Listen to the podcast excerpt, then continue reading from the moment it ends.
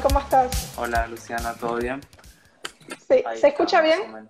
Sí, se escucha bien, se escucha perfecto. ¿Te me escucha bien? Sí, sí, perfecto. Bien, Joel, contanos un poco, ¿cómo estás pasando esta cuarentena tan linda?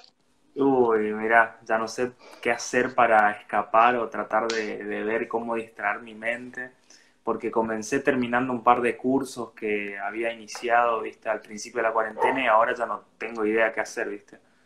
Eh, los que me conocen saben mucho que mi vida se basa en, difundir Bitcoin, en- tengo una gráfica también, soy emprendedor, eh, soy de acá de la localidad, soy de Resistencia, Chaco, eh, y bueno, básicamente la ONG Bitcoin Argentina hace eventos en los que va difundiendo acerca de Bitcoin y las tecnologías descentralizadas.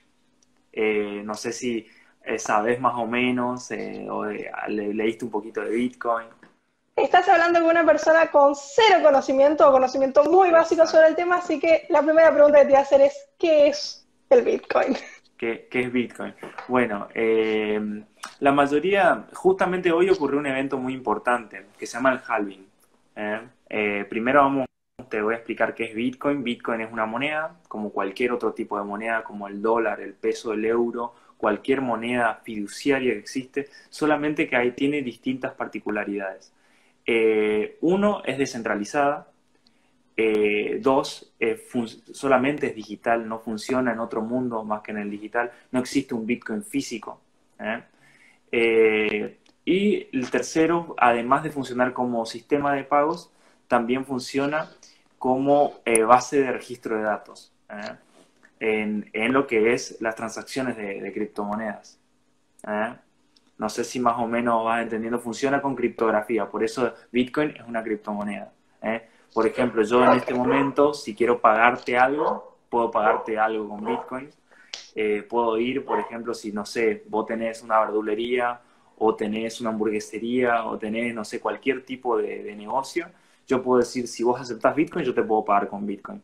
Acá en la localidad hay lugares donde se aceptan Bitcoin, hay peluquerías, hay, mm, eh, bueno, eh, hay gráficas, hay lugares donde puedes hacer páginas web en Resistencia. Hay un mapa que se llama CoinMap, donde te va mostrando los distintos lugares donde aceptan Bitcoin. Todavía somos muy pocos acá en el NEA, pero de a poquito va acrecentando la comunidad que acepta eh, Bitcoin principalmente como criptomoneda. Bien, eh, me encanta, pero te pregunto ahora, sé lo que es un Bitcoin, pero no sé cuál es su relación con el liberalismo, ¿cómo se entrecruzan Bueno, estas dos cosas? eh, bueno, justamente eh, esa es otra particularidad más que tiene Bitcoin. Eh, Bitcoin nace en el año eh, 2009, eh, empieza a funcionar Bitcoin, pero en el año 2008 se propone Bitcoin como sistema de pagos. ¿Qué ocurría? Eh, desde los 90, eh, desde casi los, desde casi los 80 en realidad, ya había personas que intentaban buscar desligarse del Estado, ¿eh? desligarse totalmente del Estado para hacer transacciones monetarias. ¿Qué ocurría? Eh, como empezó el internet, como empezó el, auge de internet y empezaron a haber eh, opciones, motivos digitales, lo que ocurría era que el Estado se metía en el mundo digital para evitar y localizar todo tipo de transacciones. Ahora, un grupo de personas, que se los conoce como cypherpunks, empiezan a buscar la manera de, con criptografía, lograr hacer un sistema de pagos que fuera irrastreable y totalmente descentralizado, o sea que no hubiera un ente central que controlara ni siquiera la emisión monetaria de esta moneda. Por eso se dice que Bitcoin tiene mucho que ver con el liberalismo, porque es totalmente libre, cualquiera lo puede ocupar, ¿eh? principalmente cualquiera, no importa si es un niño, si es un adulto, si es un, un robot, un alien, cualquiera puede ocupar Bitcoin, no importa eh, solamente tiene que tener conexión a internet eh, y una aplicación que se llama, que es una wallet de Bitcoin, una billetera de Bitcoin, eh, que al crear el sistema de pagos Bitcoin, que es Bitcoin, se crea a su mismo tiempo un software con el que puedes transaccionar. Ok, bien, nos hablaste un poco de que en el NEA no hay mucha aceptación todavía, pero ¿cuál es el contexto actual en Argentina? ¿Cómo estamos? Mira, en Argentina el contexto, justamente esa era una de las cosas que quería hablar, que um, me están mandando mensajitos, ¿viste? Y los voy tildando por eso. Eh, me dicen están, están viendo el vivo. Eh, lo que tiene que ver con el tema del crecimiento de Bitcoin en, un entorno social como es Argentina o como es en Venezuela, por ejemplo, es eh, que cuando las economías empiezan a funcionar eh, mal, cuando empieza a haber mucha inflación, empiezan a buscar opciones de resguardo de valor. Entonces aparece en este caso en Argentina uno de los resguardos de valor más lógicos era el dólar, eh, pero empiezan a aparecer otras opciones, como Bitcoin, por ejemplo, o como criptomonedas. Yo, eh, principalmente, siempre que digo investigar y aprender, digo sobre Bitcoin, porque Bitcoin es la primera criptomoneda, es una criptomoneda pura que no dejó de funcionar desde el momento de su creación. Prácticamente nadie tiene el control, nadie es dueño de Bitcoin. Entonces cualquiera lo puede ocupar, cualquiera puede transaccionar. Se transacciona para pagar cursos, se transacciona para pagar eh, yo he comprado hamburguesas en, Corrientes, por ejemplo, compré hamburguesas en el interior de Corrientes con Bitcoin, eh, compré libros en Entre Ríos con Bitcoin, eh, pagué cursos con Bitcoin, compré hardware con Bitcoin. O sea, todo depende de la persona. Yo me considero, y nosotros los que utilizamos mucho Bitcoin y difundimos, nos consideramos Bitcoiners. Entonces, nosotros constantemente intentamos buscar que se utilice Bitcoin. ¿Qué ocurre con la Argentina? La Argentina entra en un contexto de, inflación ya desde hace muchos años, entonces la gente empieza a buscar una reserva de valor, como lo hicieron en su momento en Venezuela. Venezuela en Latinoamérica es uno de los lugares donde más se ocupa Bitcoin y ahora aparece Argentina, ¿eh? como uno de los lugares que más se ocupa, se empieza a eh, mantener, a reservar tu valor con Bitcoin. O sea, la gente ahorra en Bitcoin. Cada vez hay más usuarios que guardan su dinero en Bitcoin. En vez de ocupar en dólares, lo guardan en Bitcoin. Eh, ¿Por qué en Bitcoin? Porque mm, la particularidad de Bitcoin es que es un dinero deflacionario. ¿Qué significa? No tiene inflación y jamás va a tener inflación, porque es más escaso incluso que el oro. Eh, a medida que pasa el tiempo, el Bitcoin va a llegar a un valor estable. Hoy es muy volátil, o sea, hoy no se recomienda como inversión a corto plazo, porque si yo compro, por ejemplo, eh, intercambio mis pesos por Bitcoin hoy, eh, en un mes podría tener menos pesos, menos dólares en realidad, eh, que los que compré ahora. ¿Qué ocurre si los dejo a largo plazo? A largo plazo Bitcoin va creciendo, va haciendo una curva ascendente y se va estabilizando, que eso va a ocurrir dentro de unos 20, 25 años, más o menos. Ok, genial. Entonces, la recomendación es a largo plazo. A largo plazo, exacto. No, muchas personas se han vuelto millonarias con Bitcoin incluso. Eh, yo conozco gente que es, que es rica en Bitcoin, que es millonaria en Bitcoin.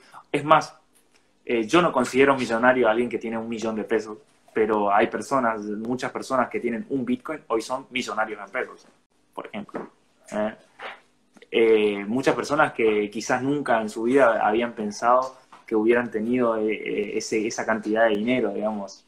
Es algo es bastante loco porque cuando vos, yo empecé en el mundo del Bitcoin, eh, principalmente porque mm, estaba aprendiendo a hacer trading eh, y además que vengo de la, de la rama del diseño, de, me gusta mucho el tema de, soy un nerd prácticamente, me gusta la informática, me gustan las computadoras. Eh, y conozco, entre que estoy aprendiendo a hacer trading, algo que se llaman criptomonedas. Ya la palabra cripto como que me, sonó en criptografía. Entonces eh, digo, a ver, ¿y qué es esto? Eh, en ese momento hablábamos con gente de otro país, nos explicó más o menos lo que era. Eso estamos hablando del 2016 aproximadamente, fines del 2016. Eh, y cuando empezamos a comprender, empecé a investigar, empecé a leer, había libros en internet, hay muchísima información. Hay información no tan relevante, información muy relevante y muy importante. Eh, después hay libros, hay autores. Me contacté con una ONG en el 2017 que está en Buenos Aires. Y eh, desde ese momento empecé a formar parte de una organización que es la ONG Bitcoin Argentina. Eh, y hoy soy director del NEA, de lo que es la ONG Bitcoin Argentina, que hoy está en su reorganización porque cambió de directora ejecutiva y nos estamos reorganizando en, lo que hay distintas comisiones que van teniendo distintos proyectos. Por ejemplo, uno de los proyectos que, que, que, tomó iniciativa desde la ONG Bitcoin Argentina y después se forjó un proyecto mucho más grande es la Bitcoineta, una camioneta que va viajando eh, por Argentina eh, difundiendo lo que es Bitcoin. Eh, hoy es uno de los proyectos más conocidos que, que, que, tomó iniciativa la ONG Bitcoin Argentina y es conocido a nivel internacional. Hoy ya hay, la Bitcoineta ya es como un proyecto propio, pero hay eh, Bitcoinetas por prácticamente, va a haber Bitcoinetas por todo el mundo. Eso es lo que se busca en realidad. ¿eh? Se, difunde más que nada educar, no tanto en el tema de invertir y esas cosas. Que por ahí eh, nosotros decimos, no somos expertos en inversión, si bien muchas, muchas personas podemos aprender y mejorar en la educación financiera para no cometer muchos errores que se están cometiendo hoy. Por ejemplo, ahora hoy me enteré que están por empezar a emitir el billete de 5 mil pesos, por ejemplo. ¿Eh? Y hoy justamente que me enteré de eso, eh, la recompensa de Bitcoin, bueno, hoy ocurrió un evento muy importante que ocurre cada cuatro años. En realidad eh, hay que entender cómo funciona Bitcoin para entender lo que ocurrió hoy. Bitcoin funciona con algo que se llama blockchain. por ahí voy a ser más cortito y voy a tratar de, explicarlo de manera sencilla. por favor. Bitcoin es una moneda. Sí, porque es re complicado, ¿viste? Bueno, Bitcoin es una moneda, una moneda que se transacciona a través de Internet, va de computadora en computadora. ¿Qué ocurre? Las personas que crearon esta moneda, o el grupo de personas, no se sabe quién es, porque la persona que propuso este, este proyecto eh, tenía como seudónimo Satoshi Nakamoto, propuso una moneda que se iba a mover a través de Internet. Pero todas las propuestas que habían hecho antes del 2009, del 2008, habían fracasado. Eh, pero ¿qué explica? Yo combiné distintas tecnologías, explica en un paper, en un PDF, eh, con las cuales se puede hacer que esta moneda no solamente se, se traslada a través de Internet, sino que sea completamente transparente, no sea falsificable, o sea, tiene un montón de cosas increíbles. Eh, y dice, esta infraestructura, que es como una cadena de bloques, eso es lo que, lo que dice en el, en el white paper, en este PDF, y hoy es una tecnología muy conocida que, prácticamente están buscando cómo sacarle, cómo exprimir esta tecnología que se llama blockchain. Seguramente habrás escuchado si andás por el ambiente tecnológico o, en las noticias. Blockchain. Lo escuché, no lo entendí, pero lo escuché. Bueno, blockchain es eh, la tecnología más revolucionaria eh, después del Internet, eh, que vino junto con Bitcoin. ¿Qué ocurre con blockchain? blockchain es un registro, es como, se pueden registrar datos y no se pueden falsificar. ¿eh? No se pueden corromper, no son hackeables. ¿eh? Bueno, lo que ocurría con esta moneda era que además de transaccionarse a través de Internet para que sea transparente, se iba registrando en la blockchain. La blockchain tiene como hojas. Vamos a imaginarnos que cada bloque ¿eh? es una hoja, como un libro de cálculo o, una, o tu librito de, no sé, del negocio. ¿Eh? donde se van registrando las transacciones que ingresan y que salen, que ingresan y que salen. ¿eh? y cada 10 minutos, ¿eh? esa hojita da una recompensa a alguien que resuelve un problema matemático que hay adentro. Ahí aparecen otros autores que se les conoce como mineros de, Bitcoin o mineros de criptomonedas. lo que hacen ellos es resolver un problema matemático con la información que hay adentro de, de, esta hoja de cálculo, de este bloque, y encuentran algo que se llama hash ese hash es como un boleto de bingo al cual se le regalan bitcoins. ¿eh? Al principio se le, se le, el que encontraba eso, que ocupaba potencia informática, gastaba luz, gastaba en hardware, eh, el que encontraba eso se ganaba 50 bitcoins cada 10 minutos. El que encontraba, eh, cada bloque que encontraba, que ocurre aproximadamente cada 10 minutos, se ganaba 50 bitcoins. Hoy 50 bitcoins, vamos a redondear, eh, son prácticamente casi 50 mil dólares. ¿eh? Hoy 50 bitcoins. Y eso ocurría cada 10 minutos y Bitcoin no valía nada. O sea, hay personas que alcanzó a acumular hasta 10.000 Bitcoin. Es más, la primer pizza que se compró con Bitcoin, que se compró en el 2010, se pagó 10.000 Bitcoins, las primeras dos pizzas. O sea, el tipo pagó 10.000 Bitcoin por dos pizzas. Se quiere morir ahora. Exacto, si haces el cálculo, el tipo es totalmente, eh, hubiera sido totalmente rico si hubiera guardado sus Bitcoin. Bueno, lo que, ocurrió hoy fue esto. Cada 10 minutos eh, se van eh, encontrando estos hashes y se van generando recompensas de Bitcoin, que va generando una emisión monetaria. De esa manera se emite Bitcoin. se delimitó en el código de Bitcoin que solamente van a existir 21 millones de Bitcoins, ni más ni menos que eso. Y para eh, ir reduciendo la emisión monetaria, buscaron un cálculo de 210.000 bloques. O sea, 210 mil hojitas de estas tienen que pasar para que la emisión, o sea, la recompensa, se eh, divida a la mitad. Y hoy, justamente hoy, en el bloque 630.000, ese es el bloque que ocurrió hoy, a las 4 y cuarto de la tarde aproximadamente, eh, se minó, eh, se empezaron a minar 6,25 bitcoins. O sea, bitcoin, no solamente puedes tener un bitcoin que vale 8, 8.600 dólares, 8.500 dólares en este momento, sino que podés tener 0.1 Bitcoin, eh, que serían 850 dólares aproximadamente. Eh. O puedes tener 0.01 Bitcoin, que serían 85 dólares aproximadamente. Y así sucesivamente, 8 números después de la coma. Porque se entiende que Bitcoin con el tiempo va a valer cada vez más y necesitaban una forma de, de hacer divisible para que vos puedas transaccionar. ¿eh? Eh, no sé si voy muy rápido o me estás... No, sí, se entendió. O sea, no puedo comprar algo con 8 mil dólares, tengo que disminuir, eh, está bien. Exacto. Puedes comprar, por ejemplo, puedes comprar, hoy pues, si quieres tener Bitcoin, puedes aceptar para que te paguen algo con Bitcoin. Yo te puedo pagar algo, no sé, que vale 30 pesos, te pago 30 pesos en Bitcoin, que va a ser 0,00000 tanto Bitcoin que esa, a esa medida, unidad de medida, se le conoce como Satoshi, por su creador o sus creadores, ¿eh? por el seudónimo.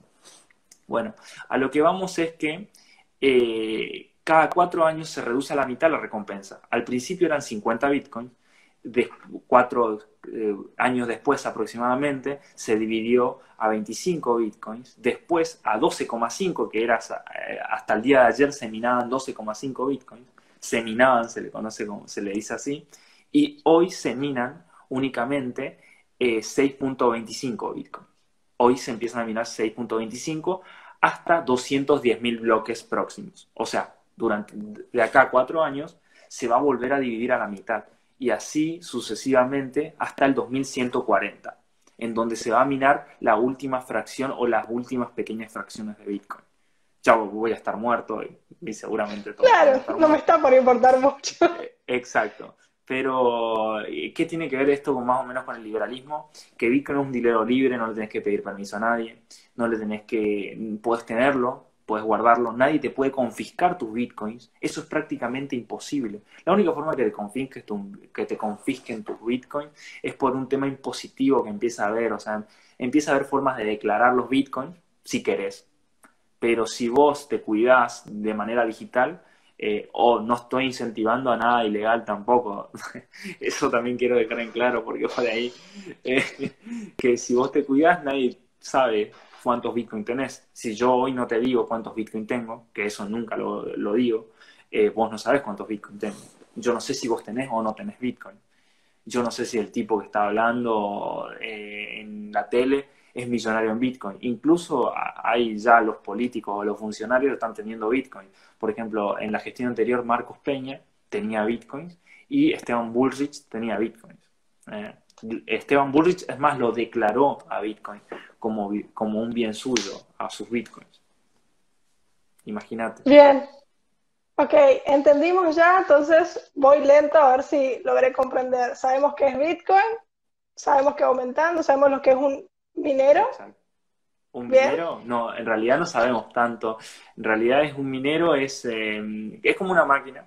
Eh, es como una máquina que yo puedo comprar, eh, eh, que le puedo comprar a un vendedor de estas máquinas de minería, se llama, donde estas máquinas van calculando, haciendo operaciones matemáticas y me generan dinero prácticamente.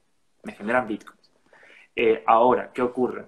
Hay que calcular la rentabilidad porque estas máquinas gastan mucha energía de luz eh, eh, traerlas acá a Argentina es muy caro, por ejemplo, si vos sabés que el impuesto eh, al dólar, a la exportación, digamos, empieza a ocurrir cuando sobrepasar los 500 dólares. Si yo compro una máquina de, de 3.000 dólares, tengo que pagar 1.500 dólares extras al Estado por hacer entrar esa máquina.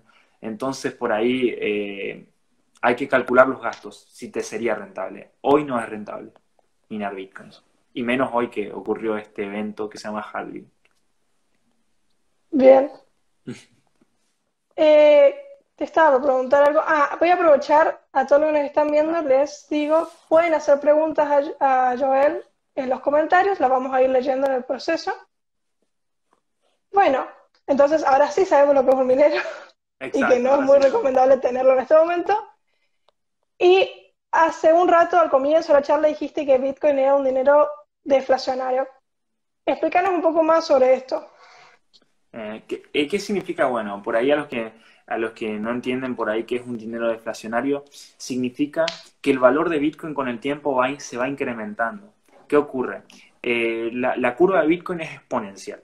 Eh, Bitcoin va a subir, sí o sí va a subir de valor. ¿eh? Va a llegar hasta un punto en donde el mercado va a decidir. Por eso también acompaña mucho, porque Bitcoin vale por la confianza y el libre mercado. Si nadie confía en Bitcoin y dejamos de ocupar Bitcoin, el valor de Bitcoin baja. Pero ¿qué ocurre? ¿Por qué es deflacionario? Porque en el momento que decidieron crear Bitcoin, en el código de Bitcoin, Bitcoin funciona con, eh, código de programación, se, programó en, un lenguaje C, eh, C++, eh, en donde se decidió en el código que solamente existirían 21 millones de Bitcoin. En realidad, un poquito menos, pero vamos a poner, redondearle 21 millones de Bitcoins.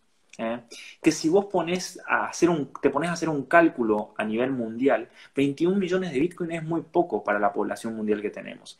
Es más, ni aunque se dividieran los 21 millones en 0,000000001, eh, sigue siendo muy escaso Bitcoin.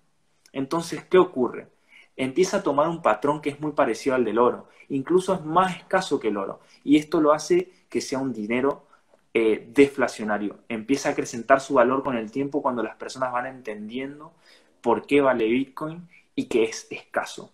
Eh, es más, hoy que ocurrió la división de eh, la recompensa a la mitad, hoy es más escaso Bitcoin que lo que era ayer. Ayer cada 10 minutos se encontraban 12,5 Bitcoins. Hoy se encuentran 6,25, la mitad de lo que se encontraba ayer. Entonces hoy es más escaso. Y eso va haciendo que con el tiempo incremente su valor. Obviamente, ninguno de nosotros sabemos el futuro y decimos mañana todos vamos a dejar de ocupar Bitcoin por cierta razón o cierto motivo. ¿eh? O porque, por ejemplo, yo, yo empecé a hacer una analogía que en el tiempo donde cuando em, los conquistadores vinieron a América, ¿eh? Los, los, nativos americanos que estaban acá tenían oro. ¿eh? Y para ellos el oro era algo normal, algo común, lo tenían por todos lados. Pero para estas personas que vinieron del continente europeo, no. Entonces, ¿qué hicieron? Empezaron a, intercambiarles eh, su, oro por, por, cosas, porque al principio creían que eran dioses. Eh, esta analogía la, empecé a, usar yo hace poco porque el Estado hoy, ¿qué, ocurre con el Estado? Empieza a querer buscar la manera de tener tus bitcoins. ¿eh? De que vos pagues un impuesto por tus bitcoins. Y va a llegar un punto en que yo no sé si ocurrirá o, podría ocurrir, que intenten hacer lo mismo que los europeos le hicieron a los nativos americanos, quitarle todo su oro. Bueno, en este caso nosotros vendríamos a ser los, tenedores de Bitcoin, los nativos americanos, ¿eh? y el Estado vendría a ser los conquistadores europeos. ¿eh? Ellos van en busca de lo que antes no creían que tenía valor y a medida que va pasando el tiempo van comprendiendo que tiene valor. No sé si se entendió más o menos. Se entendió perfecto, no tengo que dejar que el Estado toque mis bitcoins. Exacto. O sea, si querés poder, ¿qué pasa? ¿Qué ocurre? Eh, una persona quiere gastar su dinero, no te sirve nada tener dinero si no lo puedes gastar. Entonces, eh, las personas se van adaptando a las leyes del Estado, ¿eh? que obviamente no está mal, pero para vos gastar, por ejemplo, si vos quisieras comprar una casa, tendrías que pagar un impuesto. ¿eh? tendrías que pagarle al Estado, lastimosamente, para comprar una casa con tus bitcoins. ¿eh? Además, si vos no tuvieras forma de demostrar cómo obtuviste esos bitcoins, eh, acá, en, acá en Chaco hay gente que le han decomisado los bitcoins, porque no sabían utilizarlos en realidad, más que nada, no porque, porque les hubieran hackeado, lo hubieran sacado, sino que le decomisaron porque esa persona accedió a entregar los bitcoins, más que nada. Porque imagínate, sí. Dale, decime. No, no, no, es una pregunta de, de los que nos están viendo. Creo que ya se respondió a esto, pero vamos a dejarle tranquila a la audiencia de que ¿Se pueden hackear? Sí, se puede. Eh, sí, esa es la pregunta. En realidad los bitcoins en sí, los bitcoins no se pueden hackear. ¿eh? Los bitcoins no se pueden falsificar, los bitcoins no se pueden hackear. La infraestructura de bitcoin, que es la blockchain, que quizás eso es lo que por ahí puede, preguntar, eh, ¿se puede hackear la infraestructura de bitcoin, la blockchain? Hasta hoy es imposible. Hoy prácticamente nadie puede hackear porque se necesitaría un poder computacional enorme.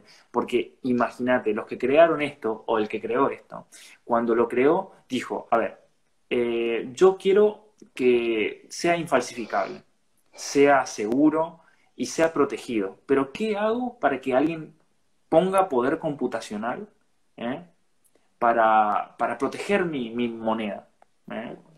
Eh, en ese momento también se puso a pensar mucho el tema de que el Estado también podría ir detrás. Por eso esta persona tampoco reveló su identidad o estas personas revelaron su identidad, porque ya había ocurrido que una persona que había creado un dinero que se llama eh, Liberty Dollar, eh, la habían metido presa. Bueno, vamos de nuevo a eh, si es hackeable Bitcoin. ¿Qué ocurrió? De la manera de protegerlo lo más posible de todos los entes, decidieron dar una recompensa que en este caso eran lo que estábamos hablando de la minería. Entonces muchas personas del mundo ponen sus máquinas para proteger la infraestructura, registrar transacciones y encontrar nuevos bitcoins. Entonces hoy se necesitaría una mega hipercomputadora para hackear la red de Bitcoin, que es prácticamente imposible. Hasta hoy es imposible. Ahora se, se, pusieron a debatir si las computadoras cuánticas, por ahí que sea un poco más de tecnología, si la tecnología cuántica podría lograr hackear la blockchain, pero no se sabe. Eh, eso es un tema bastante complejo, pero hasta hoy eh, la infraestructura de Bitcoin es inhackeable. Bien, eh, con esto entendí mucho más porque el Bitcoin se relaciona tanto con el liberalismo, un montón de gente que no se conoce trabajando junta para un objetivo común. Exacto. Me encanta. Exactamente. Eh, Me encanta, bueno. Eso es lo mejor. Claro, esa es la mejor parte. Exacto, es de todos. Eh. Claro, y no necesariamente está el Estado, el Estado ahí atrás diciendo esa frasecita, es literalmente de todos. Bien, eh, bueno, otra buena parte. Exacto. ya te dije que soy una principiante en esto, y posiblemente muchos de los que nos estén viendo también. ¿Qué consejo nos darías a nosotros si queremos empezar a invertir en Bitcoin? Bueno, yo por ahí lo que les, comento a las personas que mm, hay varias fases para eh, conocer Bitcoin. Primero es conocer, entender qué es, porque Bitcoin es una tecnología. Eh, hay dos tipos de usuarios de Facebook. Un usuario que sabe que lo están espiando y un usuario que no sabe que lo están espiando. Eh, hay personas que entienden lo que es la privacidad y hay personas que no. Esta, tecnología fue creada por personas que comprendían el nivel de lo que es la privacidad. ¿eh? Comprendían, el, comprendían que eh, había personas que no querían que algo fuera secreto o algo o que vos pudieras tener tu dinero vos y lo tendrían que tener los bancos, por ejemplo. Eh, yo soy un enemigo total del banco. por ahí digo, desearía no tener hasta hace dos años, tres años, no tenía absolutamente cuenta bancaria, hoy la tengo. Eh, pero eh, el consejo que les doy es que aprendan primero que nada, que empiecen a, indagar qué es Bitcoin. Si son de Alnea, tenemos un grupo de Facebook que se llama Bitcoin NEA. Eh, también hay un grupo que se llama Bitcoin Argentina, que tiene 40.000 miembros, que se pueden unir a, ese grupo y al grupo de Facebook que es Bitcoin NEA Chaco Corrientes, Formosa Misiones. Eh, esos son grupos de Facebook donde subimos videos, subimos información sobre, sobre criptomonedas, sobre Bitcoin principalmente, eh, eh, que investiguen, que, que, lean libros sobre Bitcoin justamente. Iba a recomendar dos libros sobre Bitcoin, pero esto tiene distintas facetas, dos facetas. La faceta económica, la faceta de la inversión, que si querés invertir en Bitcoin, primero tenés que entender qué es. Y como Bitcoin es una tecnología, tenés que leer un poquito. Capaz no tenés que entender qué es programación, qué es, pero tenés que entender de manera sencilla qué es Bitcoin realmente y qué ideología sigue o por qué tiene el valor que tiene. Yo recomiendo un libro que se llama Internet of Money, que es de Andreas Antonopoulos. Eh, es un escritor, es un criptógrafo, es programador, es una persona que, escribe, es uno de los eh, mayores oradores de Bitcoin a nivel mundial. Eh, también recomiendo que sigan las redes de la ONG Bitcoin Argentina, que es Bitcoin Argentina, en Twitter, en Instagram también es Bitcoin Argentina. También, si quieren, me pueden eh, seguir a mí en mi Instagram. Yo siempre voy, en mi Instagram plenamente voy publicando y difundiendo acerca de los eventos y las cosas que van ocurriendo. Están invitados también, eh, tanto en mis redes sociales como en las redes sociales de Bitcoin Argentina, publicamos los eventos que ocurren acá en el NEA eh, y en las redes del NEA, que es Bitcoin NEA en Facebook, que lean sobre Bitcoin. que lean Internet of Money, que es un libro que explica totalmente sencillamente, está en español. Es más, el PDF creo que anda por internet de manera gratuita porque es una es liberado la, la ¿cómo se dice? Bueno, es liberado el compli. Eh, después tienen para leer los que son programadores, eh, em, tienen para leer un libro que es, eh, además de Internet of Money, bueno, no me acuerdo cómo se llamaba, era programming, eh, programming Bitcoin, era Programming Bitcoin de Jimmy Song, es para los que por ahí son programadores. Y por ahí, bueno, acá lo tengo porque por ahí presto también, porque, bueno, esos dos libros que nombré, eh, uno lo leí por internet y el otro lo presté, que es Internet of Money, lo presté. Después tenemos este, que es eh, de eh, Saifedean Amos. él es un, un economista, eh, que escribió este libro que se basa Bitcoin, el patrón Bitcoin, que eh, va explicando más o menos cómo, cómo Bitcoin sigue el patrón oro. Eh, te explica la parte económica de Bitcoin más que nada. Es un libro muy lindo, lo recomiendo totalmente. Y por ahí los que son emprendedores, este libro me lo, me lo dieron hace, hace poco, no, lo, lo, estoy leyendo todavía, que es Mentores de Tim Ferris. Tiene muchas personas que, que aportaron a las criptomonedas y criptógrafos, están aquí. Eh, yo, no, que, la persona que lo compró no, no, pensaba que iban a estar acá esas personas, o sea, increíblemente están.